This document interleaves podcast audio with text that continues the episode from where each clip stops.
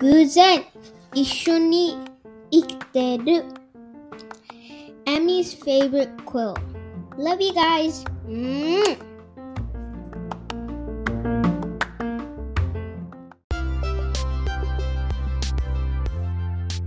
Nurse Terminal Present. Nasutami Radio.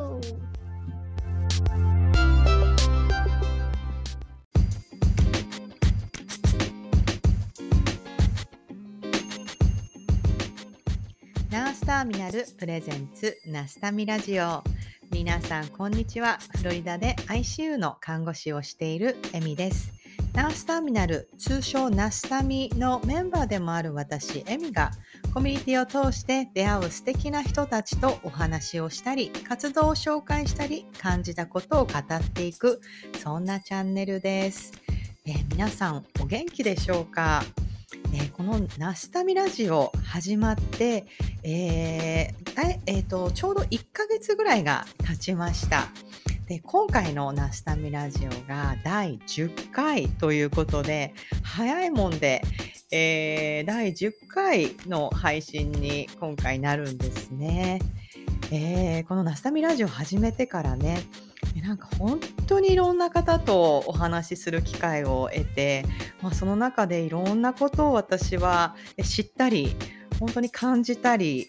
まあなんて言うか本当に楽しい時間を過ごさせてもらっています。えーなんていうか本当に私のお得意の思いつきで始まった このナスタミラジオなんですけれども本当にあの毎エピソードを配信するたびになんだかこうあのいろんなこう本当に世界中のどこかで聞いてくださっているっていうことを、えー知る機会があるんですね。えーそんな風に誰かのところに届いてると思うとなんか本当に嬉しいですしまたあのその配信をの準備をして、えーこのワンエピソードが完成するたびになんだかこう私の宝物が増えていくようななんかそんな気持ちでいっぱいです。ありがとうございます。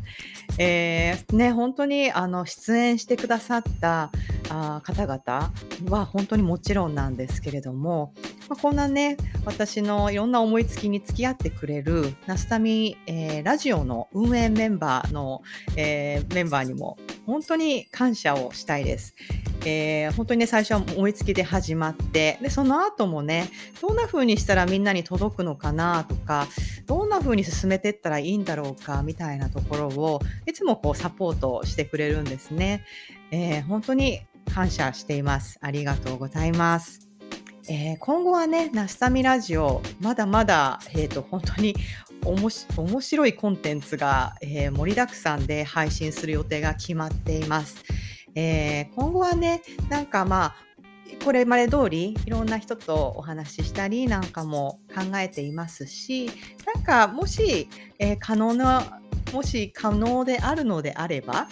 えーなんかこんな話聞いてくださいよとか、ちょっと愚痴っていいですかとか、なんかこんなこと聞いてみたいなとか、なんかこう聞いてる人がちょっと参加できるような、なんかそんな風にできたらもっと面白いのかななんていう、まあまた私お得意の思いつきの話なんですけれども、まあそんな風に考えてたりします。まあ何よりもね、なんかこんな風に私、あの、本当に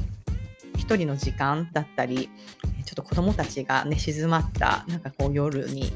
えーパソコンとパソコンの前に置いたマイクに向かって、こんなベラベラ喋っているんですけれども、そんなね、風に始めたことが、なんかこういろんな人に届いているっていうのが、私は本当に楽しくて、えー嬉しくって、あの、本当にありがたい、あの、機会を設けているなっていう思いでいっぱいです。えー今回のナスタミラジオ第10回なんですけれども、え今回はね、えっと前編と後編と、えーちょっと2つに分けて配信していきたいと思います。えーなんかね、ちょっと特別なことしようかななんてちょうど考えた時に、このナスタミの代表である太一郎さんとお話をする機会がありましたので、まあ、その話した内容をお届けするという形になるんですが、まあえっと、前回ね前回というかちょっと前に、えー、太一郎さんの恋愛事情みたいなところっていうのが、えー、ちょっとねまた今後配信しますよとお約束したので、まあ、そんな内容とえー、まあ、国際協力に携わる人たちの恋愛事情みたいな、まあ、なんかそんな話と、あとは、えっ、ー、と、やっぱね、ナスタミ代表として、ナースタミナルの、えー、未来予想図のような、まあ、ナースタミナルってどんな感じで今やっていて、今後どんな風に、えーと、展開していきたいのかな、みたいな、まあ、そんな話ができていますので、第10回は、前編、後編に分けて、そんな内容の話になっていますので、皆さんどうぞお楽しみに。えー、それではまず前編からですね、えー、皆さん楽しんでいってくださいね。それでは、Let's get started! Enjoy!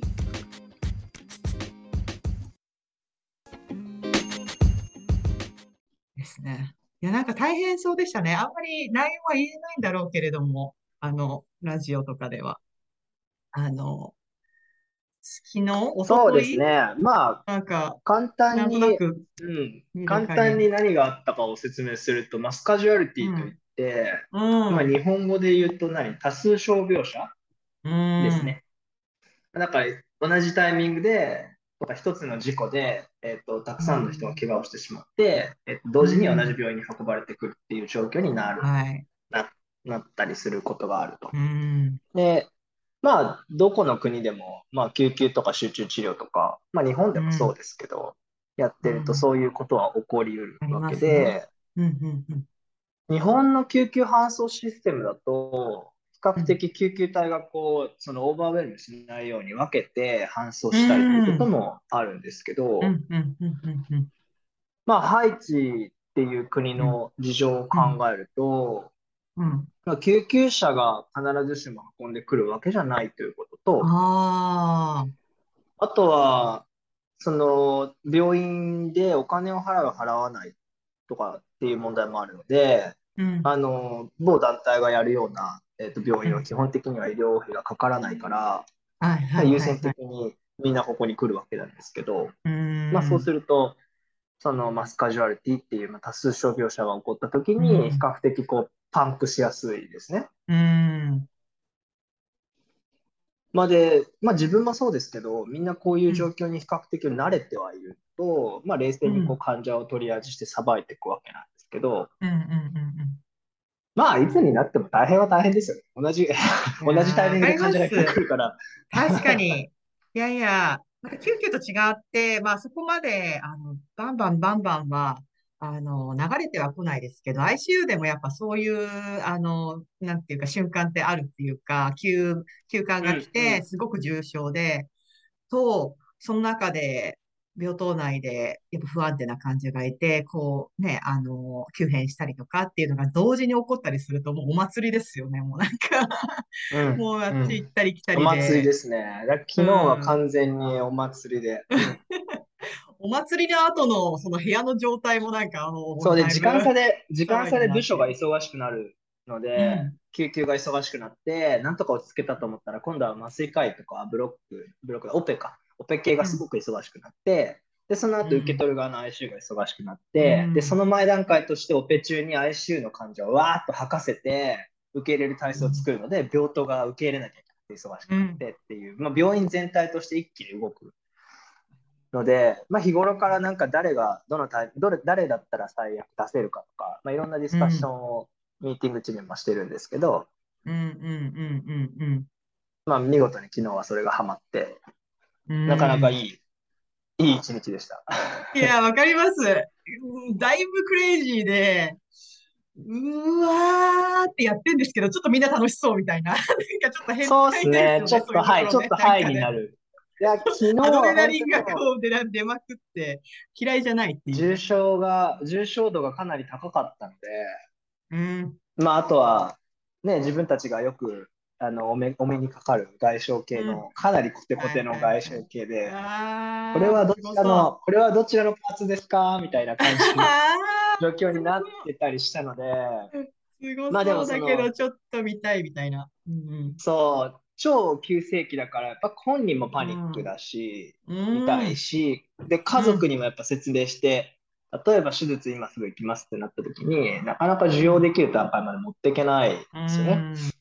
うんまあ、この間あのナスタミの交流会というかその、うんね、グループチャットでもいろんな議論がありましたけど、救急の声かけについて。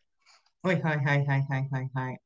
ミーヤさんでしたっけ？まさになんかそういう感じの、どうやって声をかけていくかとか、なんかどういうふうにアプローチしたらいいのかっていうのを、まあ、正直昨日は考えてる余裕すらないですけど。いや、そうなんですよ はいね。はいはい。そう。うん。わかります。あそこまでこう、あのこう一歩こうちょっと置いて、この患者にどうやって声をかけようかなっていう、そこまでの瞬間って私の病棟でもあんまりなくって、それよりはもう本当今はとりあえず心臓を動かせ、とりあえず血圧上げようとか、とりあえず輸血バンバン流そうとか、で、検査のデータ取って、ああ、これ少ないから補充しようとか、なんかそういう感じなんで、あそこまでね、できたら一番いいんですけどね、なんか。そうですうね。ん。まあ、聞いてる皆さんには多分何のこっちゃわからないので少し説明すると、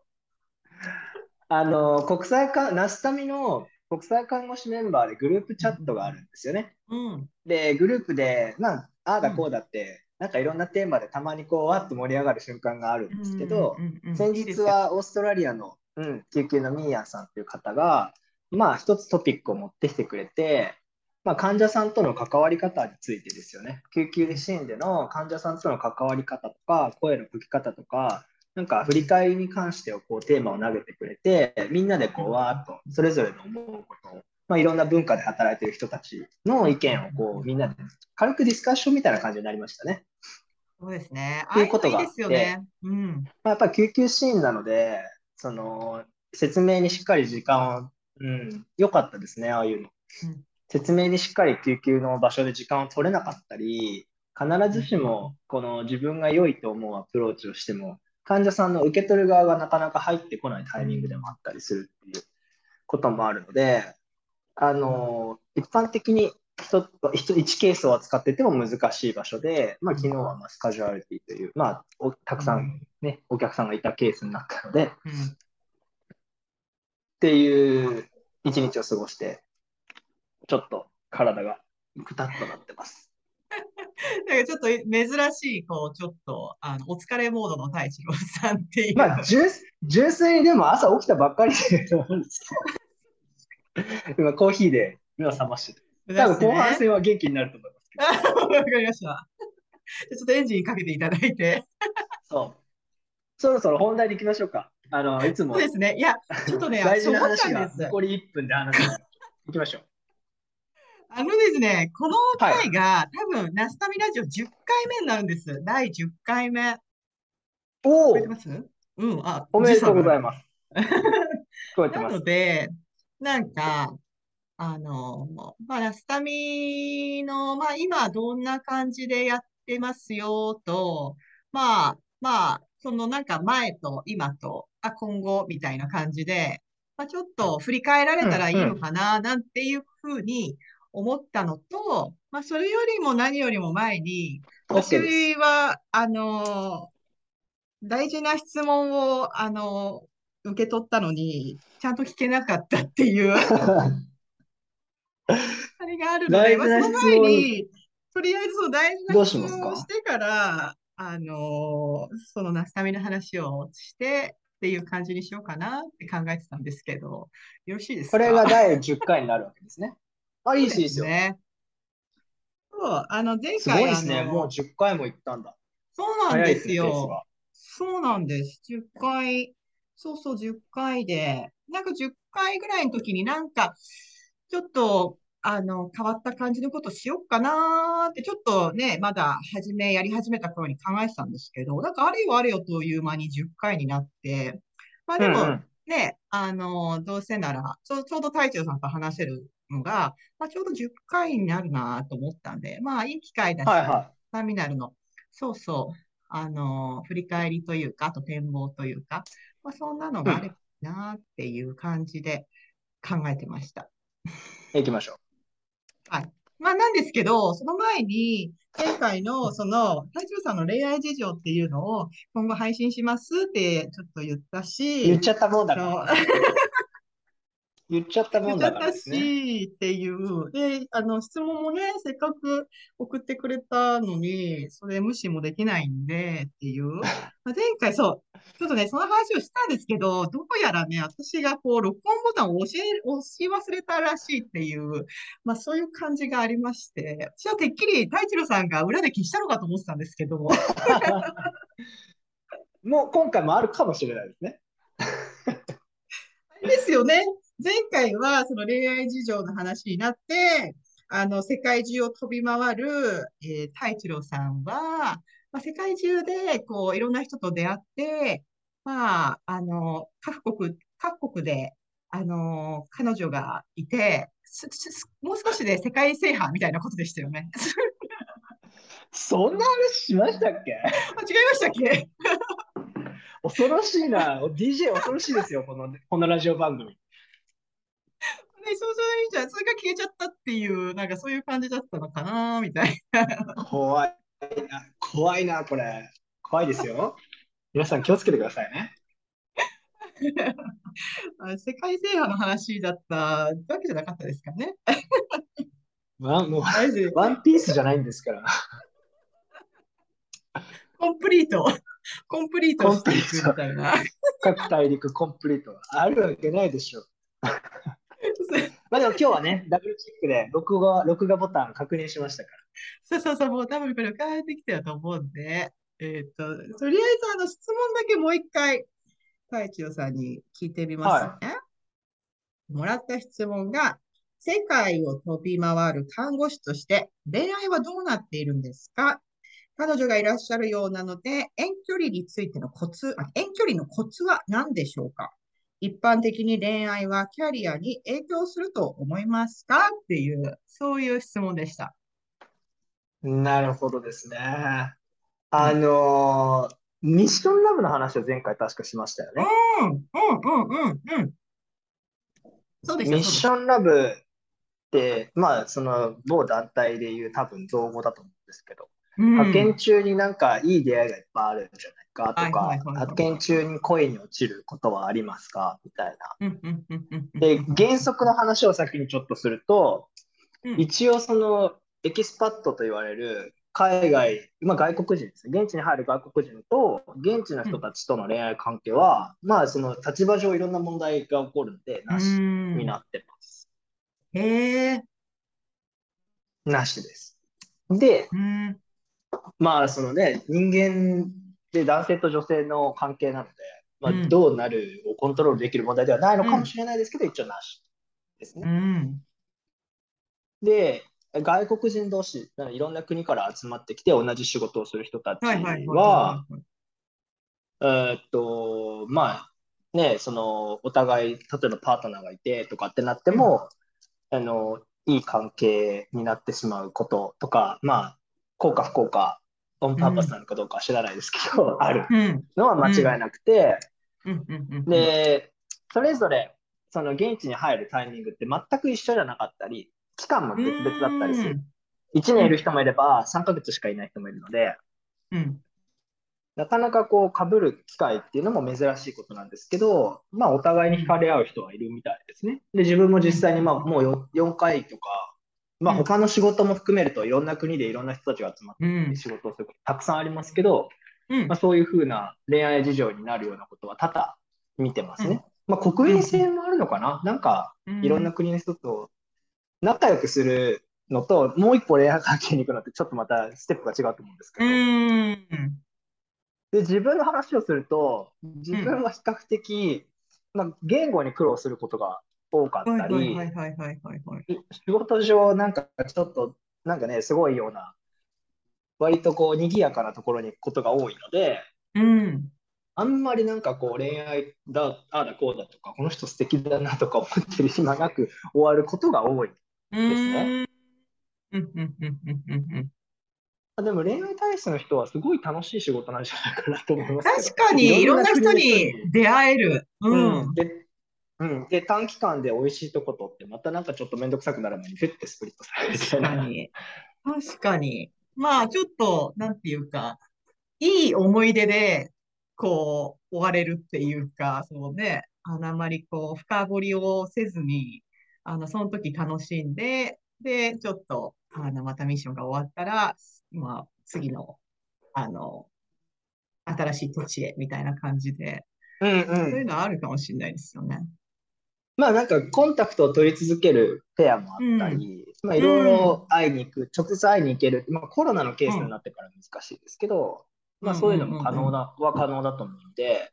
うん。まあそれぞれの考え方次第だと思うんですよね。例えばパートナーがお互いにいて、ミッションラブがもしあったとして、もうそのままなかったことに戻る人たちもいれば、その後なんかこうミッションラブが成立して、パートナーがっていう、あの、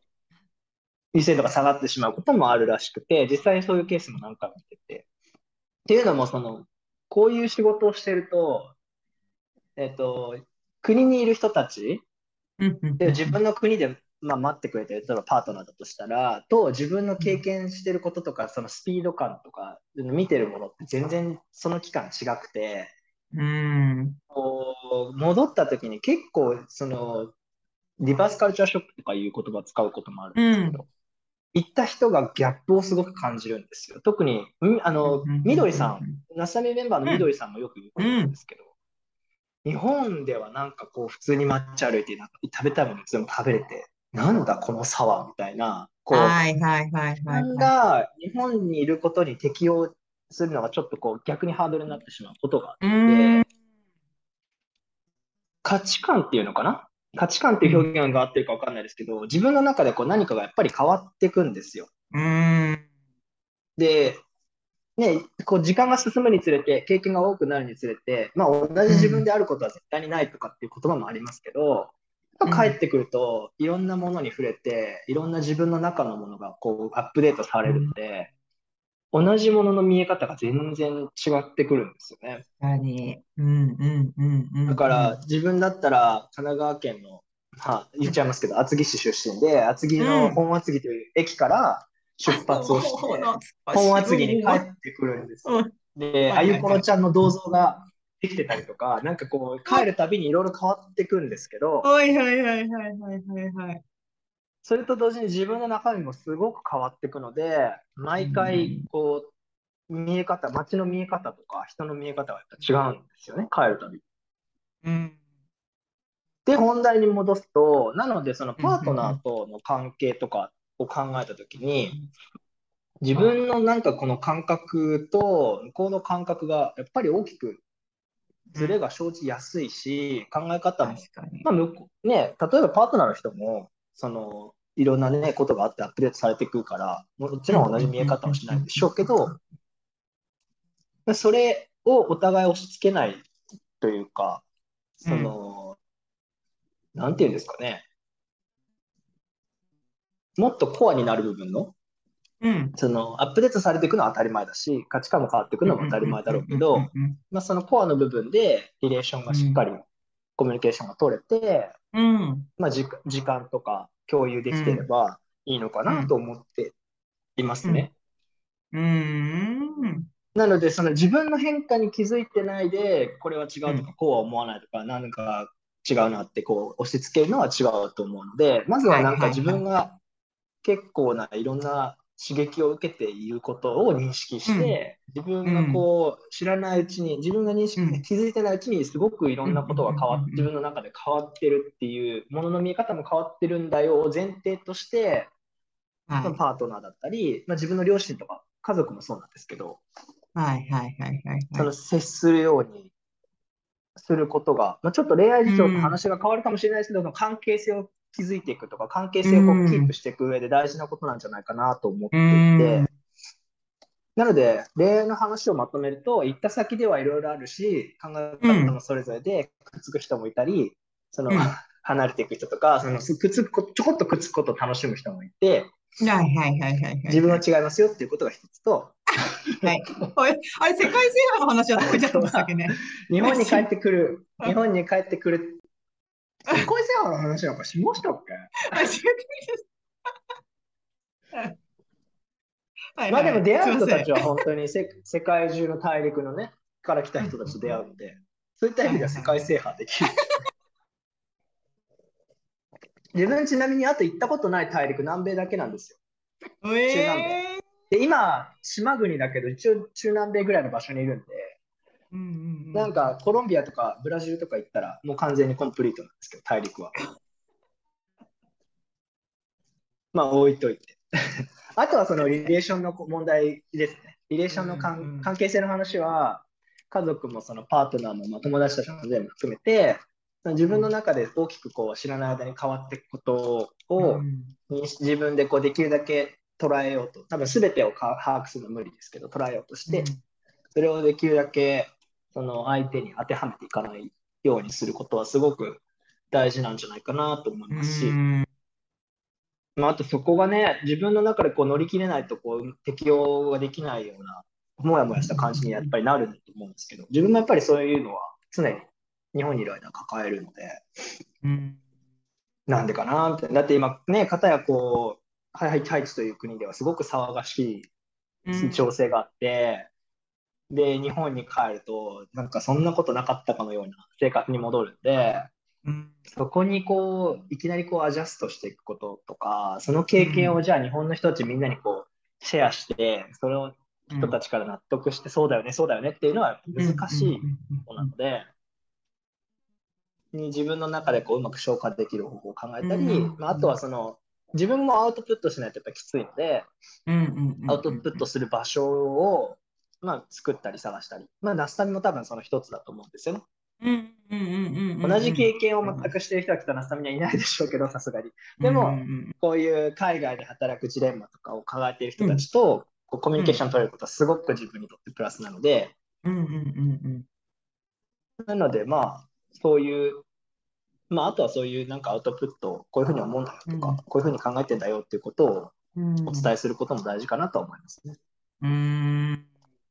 やでも、いろんな国に転々としていくじゃないですか。はい。で、やっぱりその、あの、例えば、パートナーが日本で待っているとかいうふうになったときに、なんかどうやってコミュニケーションを取っていくんですか？頻繁にコミュニケーションを取っていくのか、もうそういうもんなんだっていう体で、こう、もう好きにさせてもらっているのか、なんか、どうやってその関係を保っていくのかな、みたいな、まあ単純に思うんですけど。うんまあ、時差がどのぐらいあるかによってコミュニケーションがだいぶ変わってくると思うんですけど、うんえっと、そうですね。あとは自分にどのぐらい余力があるかにもよりますね。うんその、やっぱりコンタクト、仕事がすごく忙しいとか、うんそこの環境にこうフィットしたり、そこの今状況を乗り越えるのに必死な時って、どうしても携帯触る回数も減るし、はいはいはいはいはい。その頻度としてはすごく落ちると思うんですけど、うん。まああと電波事情もそうですね。電波が入らうないとか。ん。そうですね。なんかだから、可能な限りでってこ、こっちの自分の感覚から言うと可能な範囲で連絡を取るみたいな感じになっちゃいますうんけど。でも相当理解で、理解がないとというか、ねえ、周りうんが成り立たなそうですけどね。なんだか、そうですね。この前うんもな話になりましたけど、それこそ、やっぱお互い様だから、やっぱり例えば会いたいとか、なんかうん今話を聞いてほしいとか、うんなんかこう、そういう瞬間って誰にでもあるじゃないですか。でもやっぱそこを、こう、やっぱりでも相手をこう考えつつ、あ、今じゃないだろうな、とか思いながら、それがだんだんだんだん積み重なっていくと、なんかもうや、やってられないわ、みたいな距離感じにに変わってっちゃうかもしれないですね。相手はうん。うん、なって、そこをどううまく、あのーカバーするのかなって、みんなどうしてんんですか？みんなどうしてんですかね？わかんないですね。まあ、そのパートナーとしての考え方とか割り切り方みたいなものがあるんですかね。うん自分は好き勝手動いてる方なので。ん、でも、そのいろんな国の人たちでパートナーがいて、現地で働く人たちももちろんここにたくさんいますけど、うんみんなまあなんか可能な範囲で電話したり、メールしたり、で、まあ時差も含めてですけど、で、その、そんなにでもなんかこう、必ず毎日とか、必ず何かしなきゃいけないっていう義務感みたいなものに駆られてる人はそこまでいないですね。なんかお子さんがちっちゃくて、1歳とか2歳とか、もう本当あと生まれたばっかりとかで、まあ、自分からテレビ電話をなんとかこう時間を作ってしたい人はもちろんいますけど、やっぱりこう違う場所で違う国で全然違う生活スタイルでその期間生活しなきゃいけないので、なかなかこう合わせに行くのも難しいところはありますね。うん。確かに、難しいと思います。単純に考えても。うんうん。まあ、あと考え方によってはこれが一生続くわけではないので、っうん。ていうふうに考えると、まあ、出張みたいな扱いになる。はいはいはいこともあるはいはいはい。うんうん。まあ、またじゃあ行ってらっしゃいみたいな感じ。うん、っていう考え方もあるのかな。まあ、ちょっと自分ははっきりわかりませんけど。うーん。なんか、そうですね。あれですか？太一郎さんって結婚願望とかってあるんですか？そうですね。家族は将来的に持ちたいなとか、すごく思いますけど、うん。どのタイミングでとか、じゃあどういうふうにっていう具体的なところは全然ないですね。なんか自分のキャリアプランはすごく一生懸命考えてきたんですけど、ライフステージの変化に関しては全然なんか疎かったみたいで。はいはいはい。まあでも、ねやっぱね、自分の家族を見てるとそう思いますし、その家族を持って、ですごい素敵なことだなとか、自分もこういうふうな家族を持ちたいなとか思うし、なんか家族みんなでうちトラトランプとかちっちゃい頃、もう大人になってからもやってましたけど、うんうんうんすごいそういう瞬間が好きだったりしたのでい、やー、わかります。なんか、ちょっとしたね、あのーどっか行ったとか、大きなことじゃなくて、ちょっとした、あのーあのー記憶がね、すごくこう、大人になってからちょっとあって思うんですよね。わかります。なんでそういう、なんかこう、将来像が具体的にこれってあるわけではないですけど、うん。うん、家族を持つことはすごく素敵だなとは思ってますね。まあ、あとそこうん、ライフステージと今しかできないことのこの天秤を自分の中でどう折り合いをつけるかっていうところもあるかと思います。例えば、自分の両親が元気なうち、元気なら、うん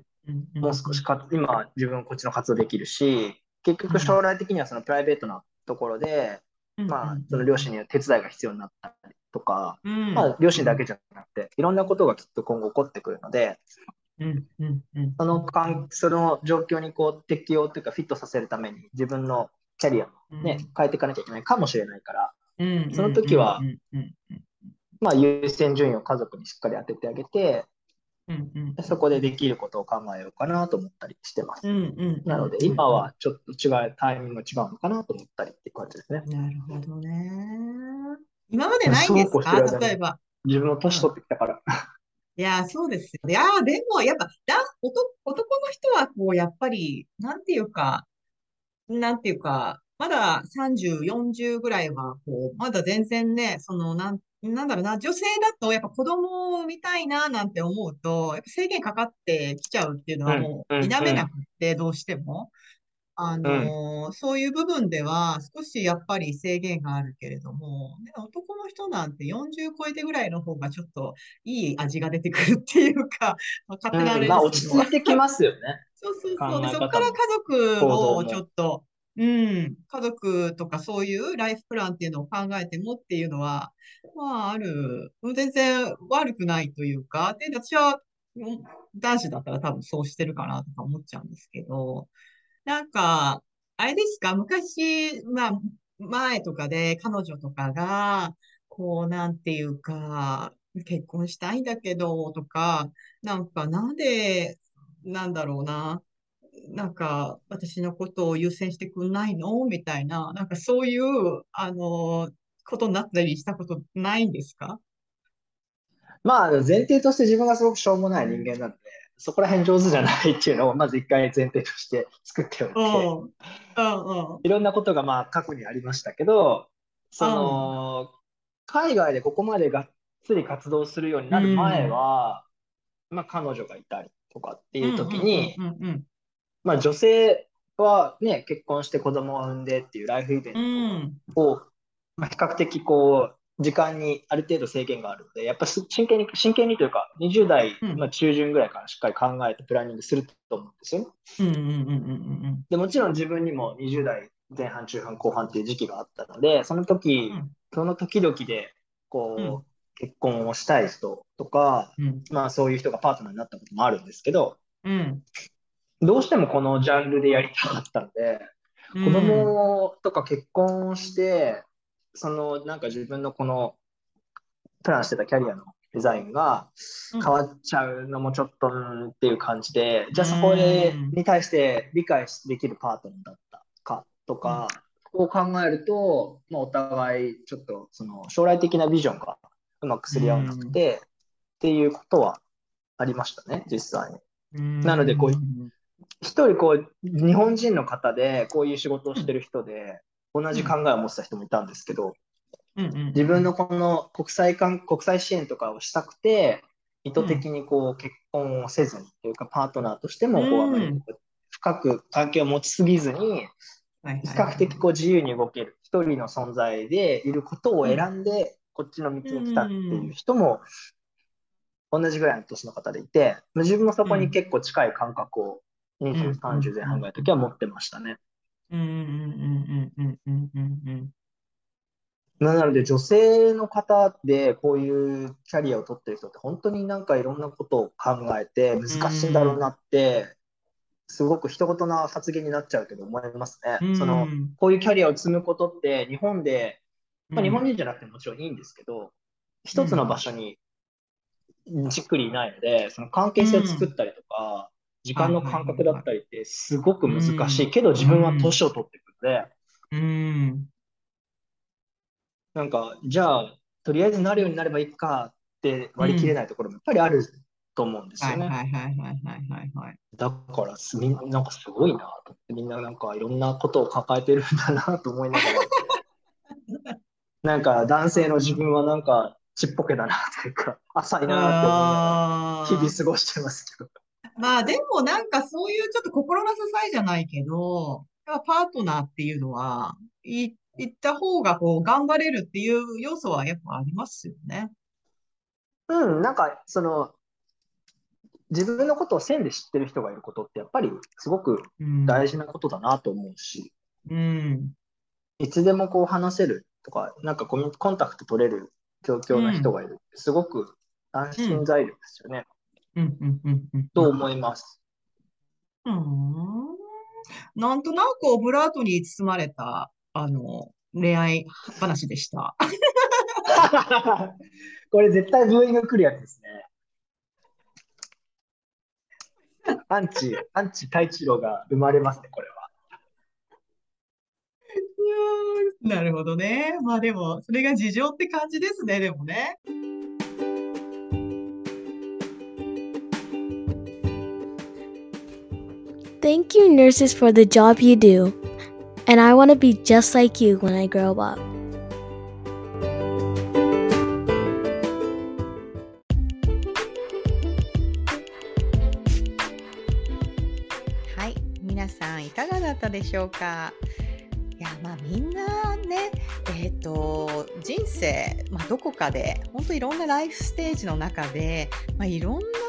ことあると思うんですよね。いろんなドラマがそこにはあるんだと思います。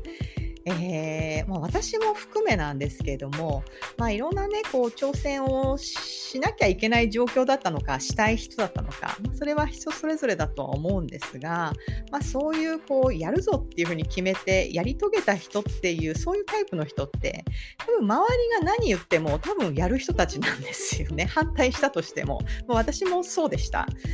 えーまあ、なんですけれども、まあ、そういう中にも、えー自分のことを理解してくれて、まあ、協力してくれてサポートしてくれて、まあ、何よりもそんな私を認めてくれてっていう、まあ、そういうあの家族だったりお友達だったり、まあ、中にはね、こう、パートナーだったり、あ仲間だったり、まあ、その人それぞれあの存在は違うとは思いますけれどもなんかそういうあの自分のことをリスペクトしてくれるっていうようなそういう人の存在って本当にありがたくって、まあ、どうせ言うこと聞かないんでしょって 思われながらもどっかで認めてくれている、まあ、そんな存在ってやっぱりすごく心強い。私はもうそういうあの存在がとってもこうなんていうか心にしみるっていう経験をあの結構してきています。えーね、こういろいろなことありながらも、まあ、前に進んでいく。あのそんなサポートっていうのが私自身も今後あのできる人になりたいななんて思っている次第です。えー、なんかね、こういうようなあの看護以外のお話で、まあ、ちょっとほろ苦いお話じゃないけれども、まあ、こんなね、いろんな国ので活躍してる人たちがナースターミナルに集まっているので、まあ、そんなね、お話もいつかできたらちょっと面白いんじゃないかななんて思いながら聞いていました。えー、第10回、えー、後編ですね、次回は。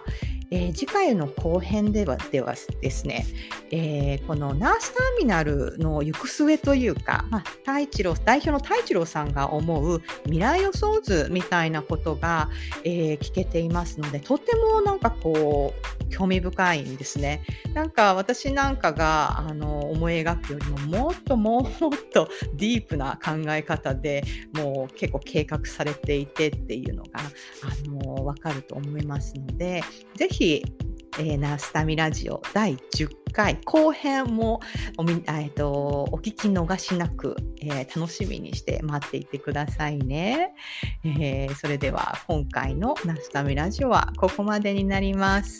えー、皆さん次回まで元気に過ごしてくださいね。それでは See you next time. Bye.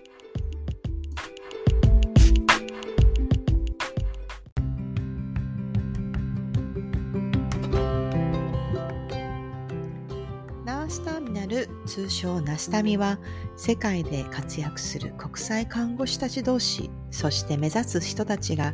知る楽しむ交流するをコンセプトとした国際看護師コミュニティです。